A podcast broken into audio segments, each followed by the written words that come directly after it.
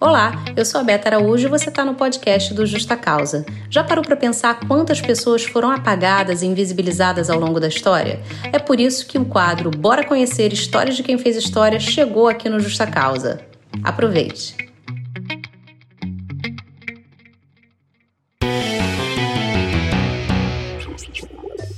Olá, esse é o nosso quadro Bora Conhecer Histórias de quem fez história. Eu sou a Beta Araújo, advogada e mestre em direito, e sou criadora do Justa Causa, um canal que leva direito, história e artes, sempre trabalhando com interseccionalidade. A gente está presente no Instagram, no YouTube, no podcast, no Twitter, então é fácil encontrar a gente e trocar uma ideia. Hoje a gente vai falar é, de uma personalidade bastante importante da história, mas não só dela propriamente dita, né? Tem uma surpresa. A gente vai falar um pouquinho sobre o contexto histórico de uma época e um contexto histórico que foi bem importante para a gente conseguir compreender como que as coisas funcionaram e continuam funcionando, lamentavelmente ainda hoje lá nos Estados Unidos, né? A gente vai falar de Rosa Parks. Rosa Parks, eu acredito que muitas pessoas pelo menos saibam um fatozinho da vida dela, que não, de fatozinho não tem nada, foi bastante importante, mas é, não sabe, na verdade, a profundidade, a grandeza daquele ato, né? Vamos lá, vamos falar de Rosa Parks. A Rosa Parks, por que, que eu também resolvi homenageá-la essa semana? Ela faria aniversário, né, no dia 4 de fevereiro. Ela nasceu em 1913. Nasceu em 1913 lá no estado do Alabama, nos Estados Unidos. Ela foi uma mulher negra, ativista, né, militante pelo movimento dos direitos civis nos Estados Unidos. Cresceu numa fazenda e ela estudava, só que precisou interromper os seus estudos para, é, por questões de problemas de saúde, ela precisou contribuir né, com as despesas em casa e ela começou a trabalhar como costureira. Quando os pais se separaram, o James e a Leona, ela se mudou. Ela foi para Montgomery. Lá, em 1932, ela se casou com o Raymond, Raymond Parks. Então, seria o seu marido. E o Raymond, ele era membro da NAACP, NAACP, que era a Associação Nacional para o Progresso de Pessoas de Cor. Até hoje, essa associação funciona e ela até hoje luta pela liberdade. Ela é uma associação importantíssima e foi muito importante nesse período que a gente vai falar hoje, né? Década de 60, basicamente. A Rosa se tornou militante. O Raymond Parks já fazia parte dessa associação importantíssima. A Rosa Parks, então, começou a compreender a importância de você ser realmente uma ativista e lutar pela liberdade. Vamos voltar um pouquinho? É, a gente já sabe que Rosa Parks foi importantíssima naquele fato especial, né? Que foi é, a recusa dela de se levantar é, no ônibus quando é, foi solicitada, né? Só que eu vou voltar um pouquinho para vocês entenderem o que, que acontecia nos Estados Unidos. Os Estados Unidos, assim como o Brasil, viveu o seu período de escravidão.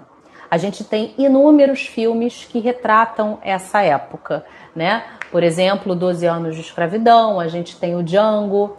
É... E aí, para isso ser rompido, foi preciso acontecer uma guerra civil.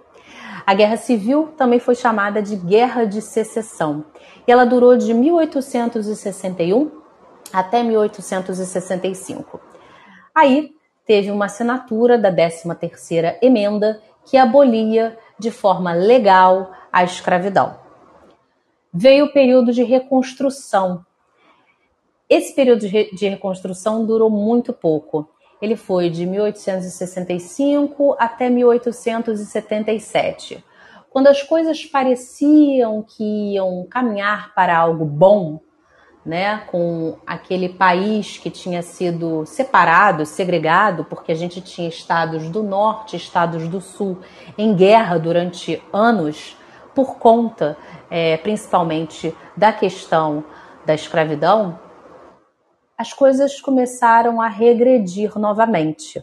Então, quando terminou esse período de reconstrução, vieram as leis Jim Crow. As leis Jim Crow foram leis segregacionistas. Elas separavam pessoas brancas, white people, das pessoas negras, que eram chamadas de colored people, pessoas de cor. E aí o que, que acontecia? Você tinha restaurantes, banheiros públicos, bebedouros, transportes públicos, escolas para pessoas brancas e escolas para pessoas de cor. Elas eram separadas, elas eram segregadas. Poxa, Roberta, mas isso daí não é ferir a igualdade? Bom, naquela época tinha-se a doutrina do separados mais iguais. O que, que isso quer dizer? É, era legal, não havia problema nenhum você separar as pessoas em pessoas brancas e pessoas de cor, desde que elas tivessem o mesmo acesso a transporte, saúde, educação, moradia, enfim. Então, naquela época, por exemplo, você tinha bairros que eram bairros é, em que pessoas brancas somente viviam. Você tinha escolas que apenas pessoas negras estudavam. Você, por exemplo, quando ia a um restaurante, tinha assentos que eram destinados a pessoas negras e os assentos das pessoas brancas. Isso é muito também retratado em vários filmes, né? É, por exemplo, Estrelas Além do Tempo, eu acredito que vocês já tenham assistido, né? Das mulheres cientistas da NASA.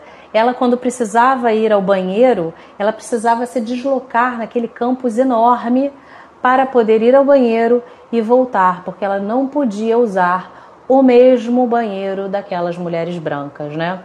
Esse filme é muito bom, né, Eli? Eu gosto muito. É, a gente tem também o Green Book, que também fala sobre isso.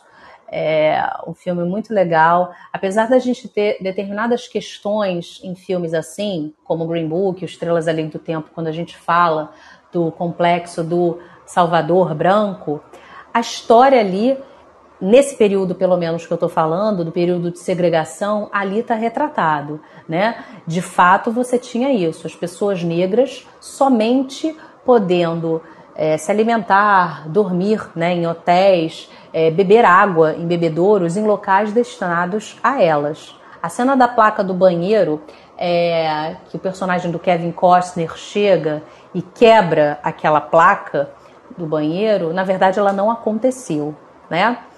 E aí a gente tem essa questão né, do complexo do Salvador Branco, né? Porque a gente está retratando um período histórico, algo que de fato aconteceu, e aí a gente precisa de alguma maneira colocar ali o homem branco, ou a mulher branca que seja, salvando aquele, aquela pessoa negra de alguma situação.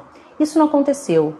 Né? Então a gente não, eu, na minha modesta opinião, acredito que não deveria ser retratado daquela forma, né? Você tinha que colocar, já que você faz um filme baseado em fatos reais, se atém àqueles fatos. Eu acho que é muito mais é, sincero e honesto, né? Vamos voltar lá. É, então a gente tinha essa segregação. Então vários filmes retratam isso. E a gente já deu exemplo aí, Green Book e o é, Estrelas Além do Tempo. Se vocês tiverem outros, vão falando aí, tá? E o que, que aconteceu? É, esse, essa lei de Jim Crow, eu acho que é importante também a gente falar, ela durou um período longuíssimo. Ela foi da década ali de, é, 60, de, de 1877 por aí até a década de 60. Foram quase 100 anos de leis segregacionistas. Se a gente parar para pensar, década de 60 foi logo ali, né? Então a gente está muito próximo da década de 60. É algo assim extremamente incrível que tem acontecido há tão pouco tempo, né? Eu fico ainda muito em choque quando eu vejo filmes e, e fotos, principalmente, né, de todo esse movimento que teve dos direitos civis nos Estados Unidos na década de 60, porque foi há muito pouco tempo e pessoas que participaram desse movimento ainda estão vivas, né, até hoje, como Angela Davis, né, uma, uma mulher militante maravilhosa. Então, essas leis de Jim Crow, elas foram inspiradas é, com base numa canção que se chamava Jump Jim Crow, que era cantada por um cara chamado Thomas Rice. O Thomas Rice subia aos palcos, cantava essa música e ele estava com o rosto pintado de preto. Então era o blackface que a gente conhece. Né? Ele chegava lá, fazia caricaturas, é, colocava ali uma maquiagem preta é, em sua face e fazia trejeitos né, de um homem negro, né, ridicularizando aquilo ali. A canção foi lançada em 1832 e logo em 1838 já, já foi usada para uh, satirizar as pessoas negras, né? E aí a gente teve aí essa, essa, esse período aí das leis Jim Crow, que foi um período muito longo e ela foi sendo quebrada aos poucos, né? Porque as pessoas começaram a demandar na Suprema Corte diversos casos, por exemplo, quanto ao transporte público. O Duelo de Titãs é um outro exemplo muito bom, Raízes também é excelente é, trata realmente desse período. E aí o que, que vai acontecer? Vamos voltar para Rosa Parks. No dia 1 de dezembro de 1955, a Rosa Parks foi lá pegar o seu ônibus lá no centro de Montgomery, sentou-se no lugar que era destinado a ela, a uma pessoa negra, porque tinha placa nos, nos ônibus, né? Para determinar os assentos. Os assentos da parte da frente eram os assentos das pessoas brancas, os assentos de trás eram os assentos das pessoas negras. Ela se sentou logo na primeira fileira é, de assento destinado a ela, tá? E aí o que, que acontece? Ela virou sentadinha, tranquilamente, fazendo a sua viagem. O ônibus começou a encher. O ônibus começou a encher e aí havia uma regra também de que se o ônibus estivesse cheio, as pessoas negras precisavam levantar-se para as pessoas brancas sentarem. Ela estava no lugar dela, né, destinado a ela. É, e aí, o motorista se chamava Blake, James Blake, ele virou e falou: Olha, levantem-se porque as pessoas brancas aí têm que sentar. Porque quem controlava também isso eram os motoristas. Os três homens negros que estavam ali sentados se levantaram e ela se recusou a se levantar. E aí nisso, o motorista gritou, obviamente, com ela, enfim, falou que ia chamar a polícia, o que fez. Chamando a polícia, a polícia chegou e aí ela falou o seguinte: Eu não deveria ter que me levantar. Ele chamou então a atenção dela, enfim, e o policial, quando chegou e estava ali gritando com ela, ela falou: Por que, que vocês mexem com a gente assim? Vocês sabem o que, que o policial falou? Ele virou e falou: Eu não sei, mas é a lei. E é a lei e você está presa. E aí aqui eu acho que é algo muito importante também da gente trabalhar, né? Como que as instituições funcionam. Às vezes aquela pessoa que está cumprindo as ordens sequer se auto-questiona daquela máquina, daquele aparato que está por trás dela, né? Ele, ele nem sabia, né, realmente, eu não sei por que você tem que se levantar, mas é lei, então se levante. Ele não questionava, essa lei é justa? Essa lei é injusta? Né? Leis são feitas para serem cumpridas e ponto final. É isso. E aí acaba que você vira uma máquina né, de cumprir leis, de executar as leis sem sequer questioná-las. Eu acho que isso, essa, essa frase dele foi muito emblemática nisso. Ela acabou sendo presa, ela foi acusada de violar o capítulo 6, seção 11 da Lei de Segregação do Código da Cidade de Montgomery, né? E é por isso que a gente tem mecanismos para questionarmos determinadas leis, né? A gente tem, por exemplo, o controle de constitucionalidade das leis, né? Porque todas as leis normalmente, né, elas nascem de forma legal, de forma constitucional, só que se você está ali percebendo que uma lei não está de acordo com o que manda a Constituição, você então questiona essa lei perante o Supremo Tribunal Federal, o STF, que é o nosso órgão maior, é o nosso órgão que guarda né, a Constituição. Pelo menos deveria ser responsável por isso. Filme da Voz Suprema do Blues. Esse filme é muito, muito bom, maravilhoso, com interpretações incríveis ali, ele é de um período um pouquinho anterior à década de 60, né? Então ele ficou ali no meio do período de reconstrução e da década de 60. Realmente viveu ali o período das leis Jim Crow em peso, né? É, outro filme que é muito bom, que fala sobre isso, é o da Billie Holiday. É muito, muito bom. Também trata disso. É, é, excelente, eu recomendo bastante. Inclusive foi indicado ao Oscar e ganhou uma categoria. É, bom, vamos voltar para Rosa Parks. Quando a Rosa Parks foi presa, chamou a atenção daquela associação que eu falei para vocês no começo, que era a NAACP, que trabalhava com isso, né, e que lutava por isso, pela liberdade. E aí o presidente daquela associação acabou pagando a fiança da Rosa Parks e acabou usando esse caso para impulsionar aquela luta. E aí, eu acho muito importante a gente mencionar que Rosa Parks não foi a primeira mulher a se levantar a se recusar a se levantar do assento. Pelo menos que eu tenha notícias, existem duas mulheres que fizeram isso também. Uma nova, de 15 anos só, que era Claudette Colvin, e a outra era Mary Louise Smith. Poxa, mas por que, que a gente não ouve falar muito delas, né?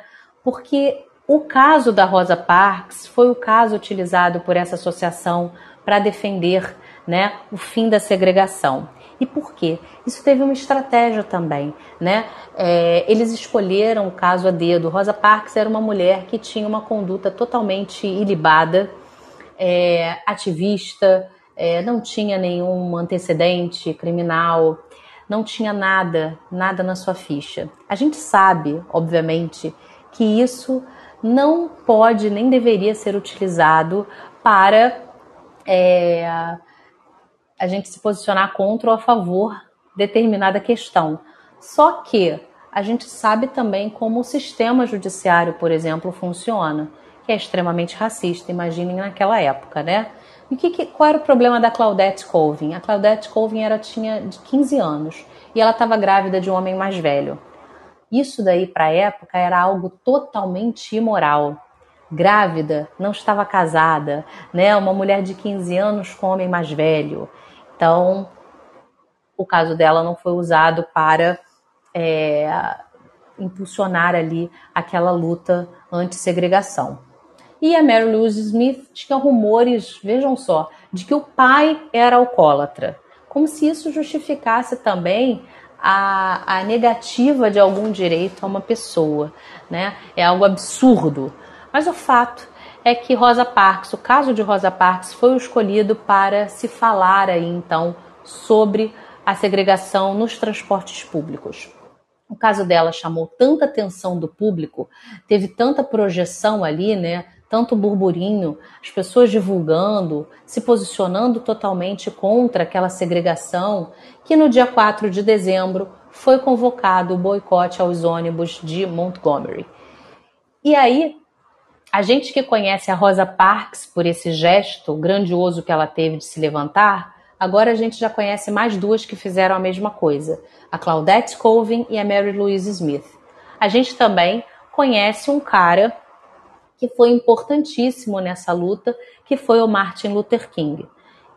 Em outro momento, eu com certeza vou fazer um Bora Conhecer só sobre ele, porque ele foi uma figura também muito importante. Só que a gente se esquece que uma luta, para ela de fato conquistar alguma coisa, ela precisa ser coletiva. Já imaginaram se só Rosa Parks tivesse se levantado? Já imaginaram se apenas o Martin Luther King defendesse as ideias é, que ele defendia tão brilhantemente? Não ia ter peso, de nada ia adiantar. É preciso que as pessoas de fato se unam para romper com aquele regime que era na época legal. Se a gente pensa que qualquer coisa pode ser vencida, qualquer batalha pode ser vencida com a união com o coletivo, o que, que aconteceu nesse caso do boicote dos ônibus?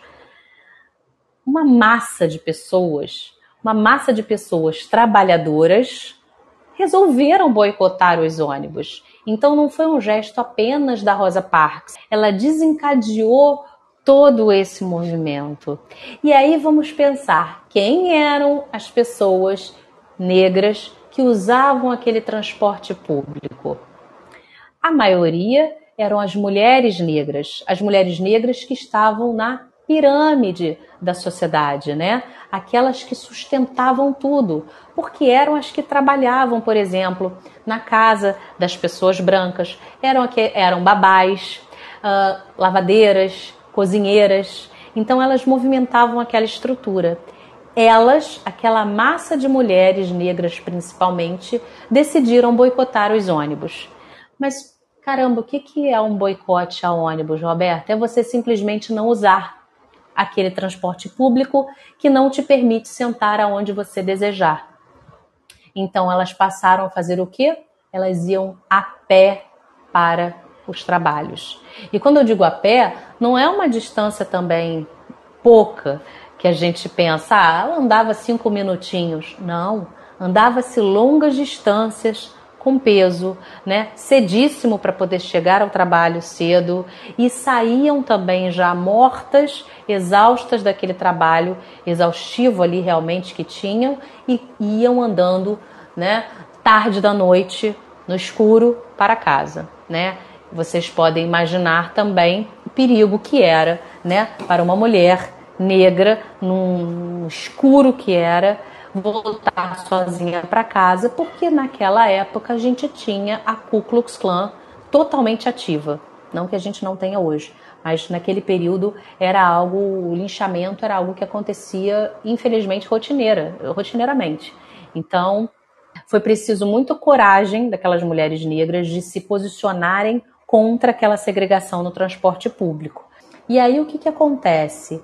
É, não só as mulheres negras, obviamente, faziam parte disso, né? A gente tinha o que se chamava de caronas solidárias. Então, se uma pessoa, por exemplo, tinha um carro, um veículo, elas faziam um rodízio, né? E levavam as outras pessoas para o trabalho, né? Dividia-se a gasolina, enfim. Mas o fato é que não se utilizava o transporte público. Ah, Roberta, havia pessoas brancas que contribuíam com esse boicote? Certamente com, por exemplo, a questão da carona coletiva, da carona solidária, né? Elas pegavam e levavam as pessoas negras para os trabalhos. Sim. Tem um filme, inclusive, que trata justamente desse período do boicote aos ônibus em Montgomery, que é uma, uma, uma história americana, o nome. É com a Cissy Spacey e com a Whoopi Goldberg.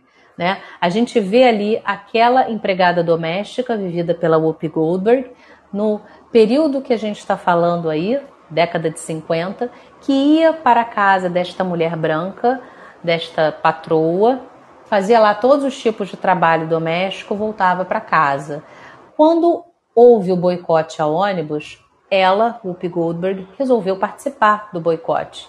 Ela então ia e voltava a pé de casa. E aí, essa mulher branca, né, virou e falou: Não, mas eu posso te pegar e te, e te levar, enfim, porque ela estava, na verdade, cansada do atraso da Whoopi Goldberg, né? Então a gente precisa ver também quem de fato contribuiu solidariamente com aquela questão ou então quem tinha interesses próprios nisso, né? Ela na verdade queria que a, a que a empregada não chegasse atrasada, né? É um filme legal para a gente discutir diversas coisas, principalmente trabalhar a interseccionalidade, né? O que aquela mulher negra sofria, porque ela sofria a opressão de gênero, raça e de classe. Então, vale a pena assistir porque foi baseado também em fatos reais, né? E aí o que acontece? Mais de 40 mil usuários de transporte público negros e negras prosseguiram com o boicote durante 381 dias. Foi mais de um ano que esse pessoal fez isso. Vejam o tamanho, a proporção dessa atitude. E aí o que acontece? Em 56, a Suprema Corte julgou inconstitucional a segregação racial. Mas calma lá. Ela julgou inconstitucional a segregação racial só nos transportes públicos. Então a gente ainda vai ter um movimento falando depois sobre, por exemplo, as escolas públicas que eram segregadas. A gente vai falar isso em um outro momento, quando eu trouxer aqui uma outra mulher que foi importantíssima nessa questão aí das escolas públicas, tá? Aqui a gente vai se ater ao caso da Rosa Parks e ao boicote dos ônibus, tá? O boicote só foi possível com o coletivo, como eu disse. E aí o que, que fala Angela Davis? Angela Davis, para quem não sabe, foi uma grande ativista, é ainda hoje militante, participou do movimento dos Panteras Negras, participou do movimento pelos direitos civis, na verdade é um movimento pela liberdade, porque se não tivesse, é, se a gente tivesse de fato tido uma abolição da escravidão, tal qual deveria ter sido, lá em 1865, esse movimento aí da década de 60 não precisaria ter existido, né? Então a gente precisa se questionar, né? Liberdade para quem? Tá gostando do conteúdo? Então que tal ser madrinha ou padrinho do Justa Causa? É, corra lá no Apoia-se, a partir de cinco reais mensais você vai fazer toda a diferença na produção do meu conteúdo. Ah, tem também cursos e clubes muito legais para você participar. Nosso Clube Direito e Arte, para você ler todo mês um livro de ficção e assistir a um filme, e também o nosso grupo de estudos pensando questões de raça e gênero, em que a gente debate todo mês um livro de não ficção. Angela Davis ela fala uma coisa muito interessante para a gente pensar sobre esse período histórico que a gente está tratando agora. Vejam só, abro aspas. Pensamos em termos individuais e supomos que apenas pessoas heróicas podem fazer história. É por isso que gostamos de concentrar nossa atenção em Martin Luther King, que foi um grande homem, mas, em minha opinião, a grandeza dele residia justamente no fato de que ele aprendeu com o movimento coletivo. Ele se transformou em sua relação com aquele movimento. Ele não via a si mesmo como um indivíduo único que proporcionaria liberdade a massas oprimidas. Então é isso, é o coletivo, né? Foi o que eu falei agora há pouco. E a Angela Davis ela fala uma frase que se encaixa perfeitamente como luva nesse, nesse ponto aqui. Ela fala: quando a mulher negra se movimenta, toda a sociedade se movimenta com ela. Porque nesse caso aqui, por exemplo, do boicote, ela se movimentou, as mulheres negras se movimentaram e com isso tiveram um boicote de sucesso, tanto é que culminou com o fim da segregação nos transportes coletivos, né? Isso é muito importante. E aí o que acontece? O que aconteceu com a Rosa Parks depois disso? Né? Ela teve, obviamente, dificuldades de conseguir emprego, sofreu ameaças de morte, é óbvio. Ela precisou se mudar de cidade. Então, ela foi depois para é, Hampton, em Virgínia, depois ela foi para Detroit. E aí o que acontece? Ela continuou militando pelos direitos durante a década toda de 60, participou de várias marchas pela igualdade e ela publicou a sua autobiografia na década de 90, em 92. O nome dela é My Story. Ela ficou viúva, ficou com dificuldades financeiras. Em 2002, ela foi despejada do prédio. Vejam só, né? Uma pessoa que teve tanta, é, tanta importância nessa luta pela liberdade realmente das pessoas negras, em 2002 ela estava num estado precário financeiro, tanto é que perdeu é, o seu, a sua moradia. O que, que aconteceu aí? Teve uma comoção gigantesca quanto a isso, e aí foi resolvido o quê? Vamos perdoar essa dívida. O banco resolveu perdoar a dívida da Rosa Parks e ela passou a viver ali continuar vivendo, na verdade, onde ela estava, sem se preocupar com o pagamento de qualquer é, quantia com relação à sua moradia.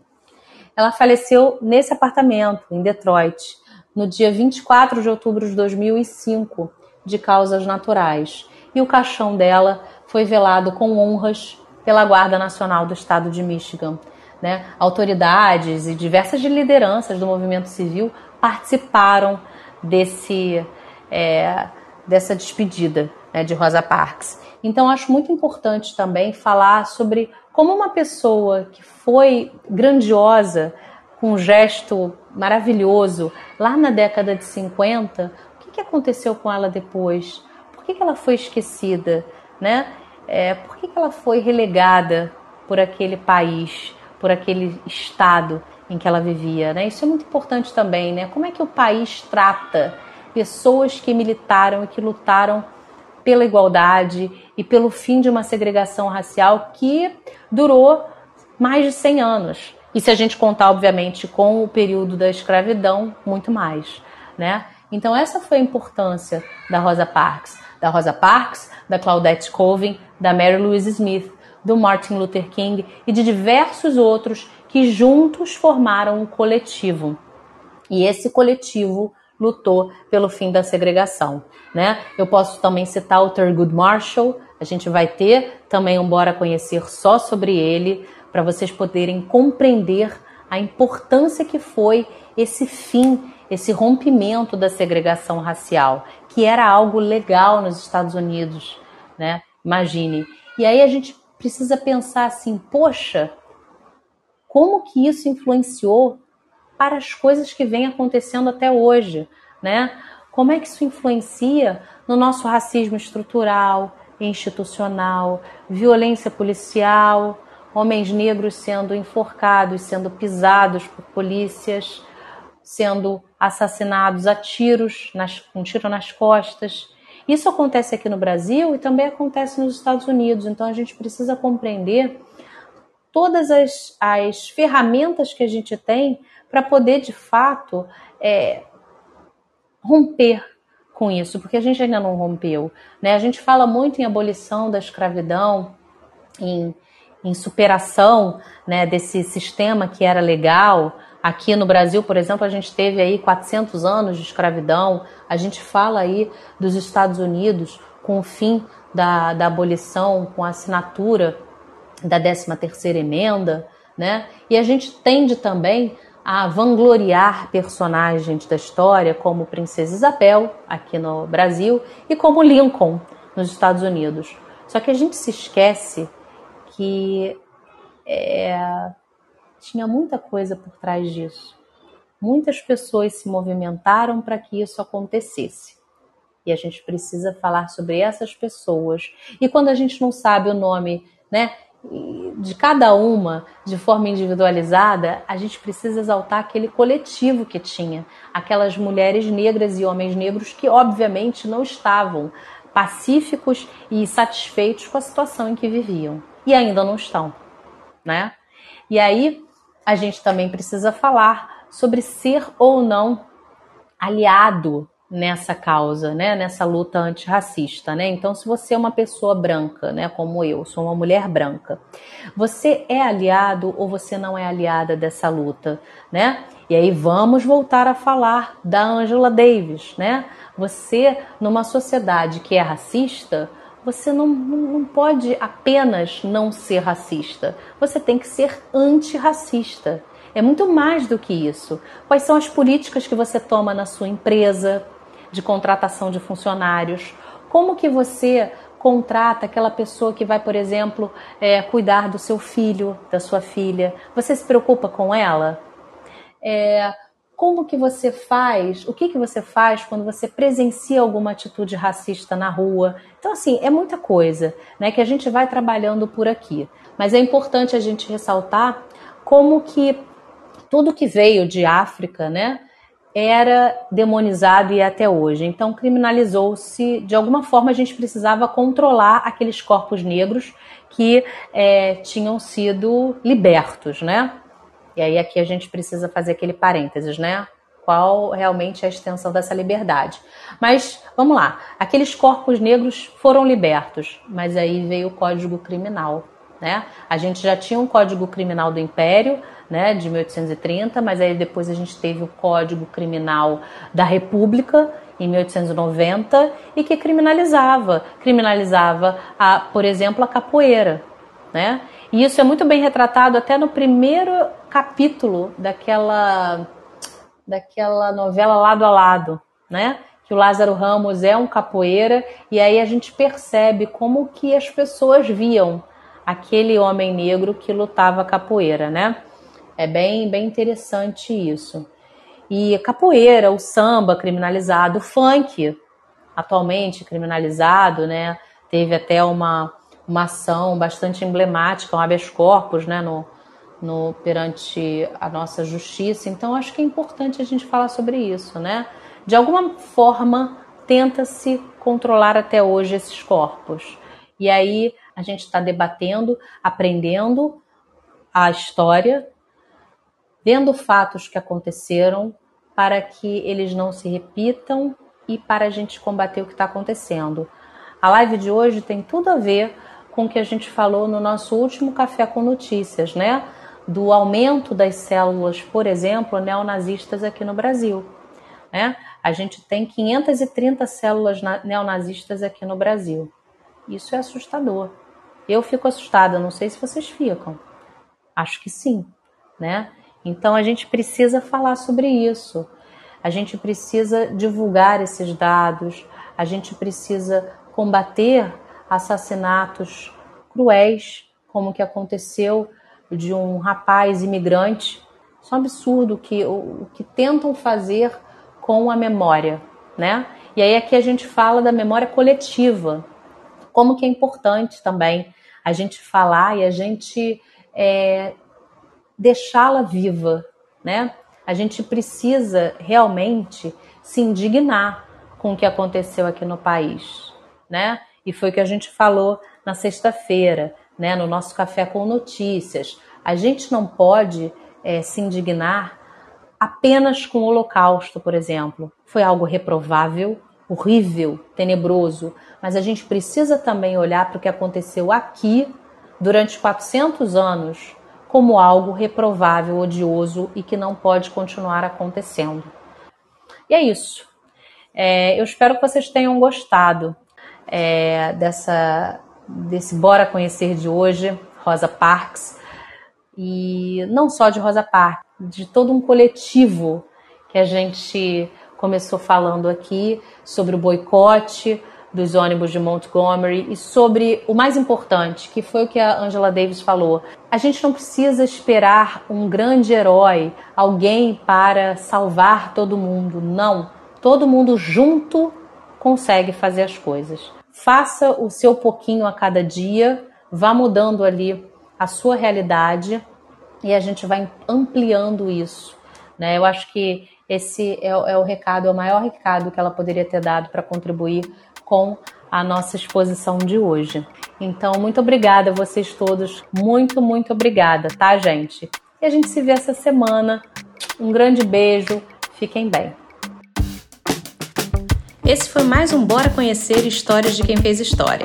Espero que você tenha curtido. Aproveite e siga o Justa Causa nas redes sociais: Instagram, TikTok, Twitter e YouTube. Até a próxima!